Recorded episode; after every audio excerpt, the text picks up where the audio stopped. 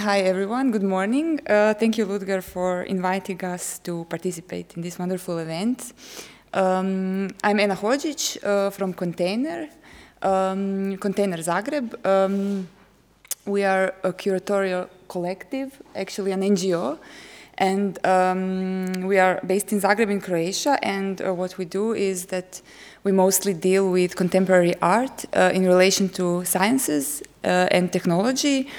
Um, and uh, we do it through different events and different different um, art and cultural formats, such as uh, festivals, exhibitions, performances, symposium, conferences, also workshops, and um, also what we do is that we um, actually try to invest um, uh, into uh, new artistic productions of our local artists from Croatia.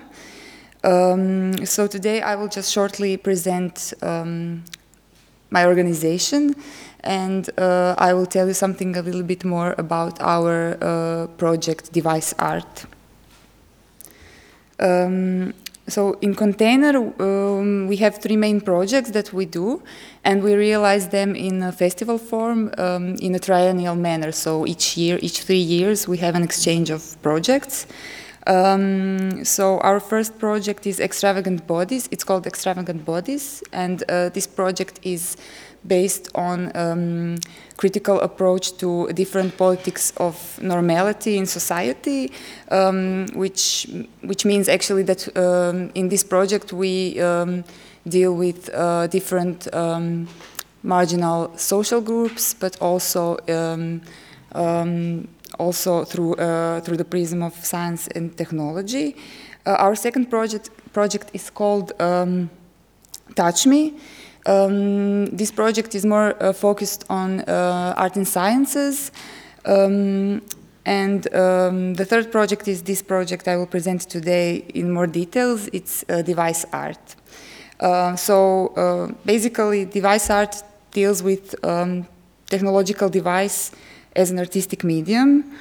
Uh, it's also a triennial project, and um, we initiated it um, in 2004, so 12 years ago. Um, and this project uh, was uh, organized from the start um, in close collaboration with our um, uh, colleague Sandra Sajovic from uh, Kapelica Gallery in Ljubljana.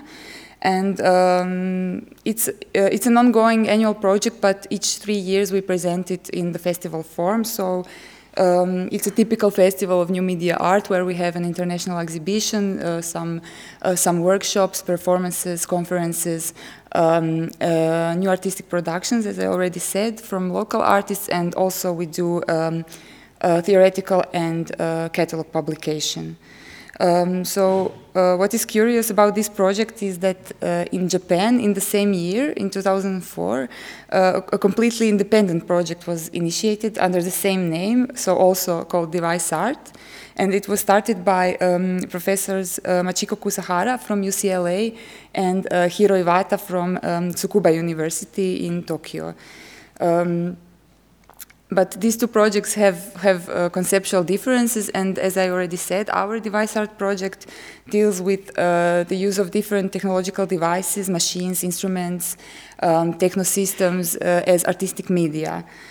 Um, so, um, device art is actually primarily a curatorial project, so uh, our goal is to um, investigate and to map and also to foster um, a local, regional and international artistic um, and also scientific uh, scene uh, to react and to think about and to produce um, on the topic of device art.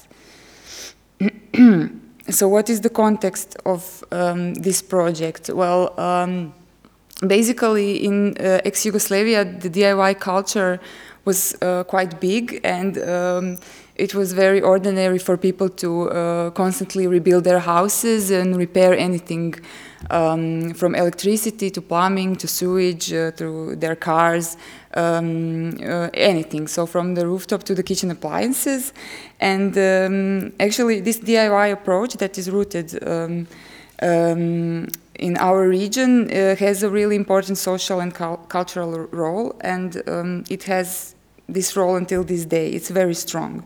So um, at the beginning of this project, we um, we started um, a little bit naive and we said, okay, we are hoping to dig up some uh, really peculiar um, devices from uh, attics and the basements of um, some people who work with uh, devices in, in an amateur wave or, uh, or um, some people who are approaching these devices as innovators and uh, make um, homemade DIY projects. But to our disappointment, this, um, uh, this, all these attics and basements were not really showing what we were hoping they will show. Um, so actually the only people who reacted to uh, this first open call for artists and innovators that we had in 2004 were uh, the usual suspects, so younger generation of artists and scientists, and also, uh, which was really uh, important to us, um, these techno, techno enthusiasts and uh, technological community. And uh, even though we didn't get much response from these amateur um, innovators, uh, the response of artists and scientists was really a passionate one from, uh, from uh, these early years. And um, what we wanted to do uh, to attract a group of participants um, which would be uh, as broad as possible, um, we announced this first open call for proposals and we try to frame it in a really um, unpretentious topic and um, it actually worked because um, people from the beginning were uh, very positively reacting to the fact that the project had a more uh, relaxed flair and it was not expected from the participants um, uh, to produce some high-tech art forms. So um, all these artists and uh, scientists and uh, technological professionals, let's call them that way, were really attracted to this open and playful um, topic, and uh, they were they were also um, quite relieved because we motivated them to uh, show uh, entire variety of their ideas. yes, and uh, so from the very beginning, all these art projects that we presented or produced were um, located somewhere in between uh, on the borders of art, uh, design, um, gadget, gadget, and uh, also hacking. And um, they included um, different approaches. So, uh, from some more conceptual provocations and, um, uh, for example, innovative interfaces uh, to some more um, utilitarian products and also hacked toys, for example. Uh, and um, this wide range of artworks um, were mainly, uh, most of them were mainly prototypes. And um, this approach helped us to um, explain and conceptualize um, uh, our human relationship to technology and also technology's relationship to art um, uh, in, uh, in a more uh, theoretical uh, manner. So besides our uh, regional DIY heritage, um, technology and art in Croatia are mainly linked to an international movement called New Tendencies, this movement was based in Zagreb um, from 1961 to 1973, and in this time, uh, Zagreb was a really strong inter international art center. Um, and one of the key artists of this movement was Vladimir Bonacic. Um, he was one of the first participators at Ars Electronica in 1979. Um, and these ideas of new tendencies uh, which relate more to computer-based art, also um, mathematical approaches and um, mobiles and also luminokinetic objects. The, all these um, uh, approaches are really still uh, quite present in Croatian art until this day. Uh, but uh, what is curious is that in 70s uh, and in 80s, uh, in Croatia, conceptual art uh, became much more dominant, and this is actually still the case. So um, this is this approach, this more uh, conceptual approach, is really reflected in our device art project also, as we work a lot with local artists. So um, this means uh, very simply that uh, our local local scene um, is quite driven by uh, concepts and stories and ideas and what uh, artists can express um, by these, all these technological means. Um, also, what is quite present is hacking and reuse of technology, and um, the humorous, ironic approach is also very uh, often, and uh, sometimes even some absurd uh, characteristics characteristics of works. okay, I will now just shortly show you some examples of. Um, device art projects that we included in our last exhibition, which was in May um, this year uh, in Eastern Bloc Gallery in Montreal. So uh, maybe uh, in some examples you can see how um, Croatian artists feature these elements. Here, for, for example, you can see um, an installation called Urania uh, by Martina Mezak, a Croatian artist. Um, so here, human breath is um, symbolically present as a source of creativity. Um, uh, when you lay down, down um, above you, you will see a virtual sky, and this virtual sky is filled with clouds um, by the effort of your lungs. So uh, the, the visitor should um, basically lay down, just relax, blow into the long uh, pipe, and create his or her own simulation of this natural phenomena. Um, also, this uh, installation by Croatian artist Vitar Drinkovic was produced by Container, and um, it also involved involves this um, relaxation and meditative effect.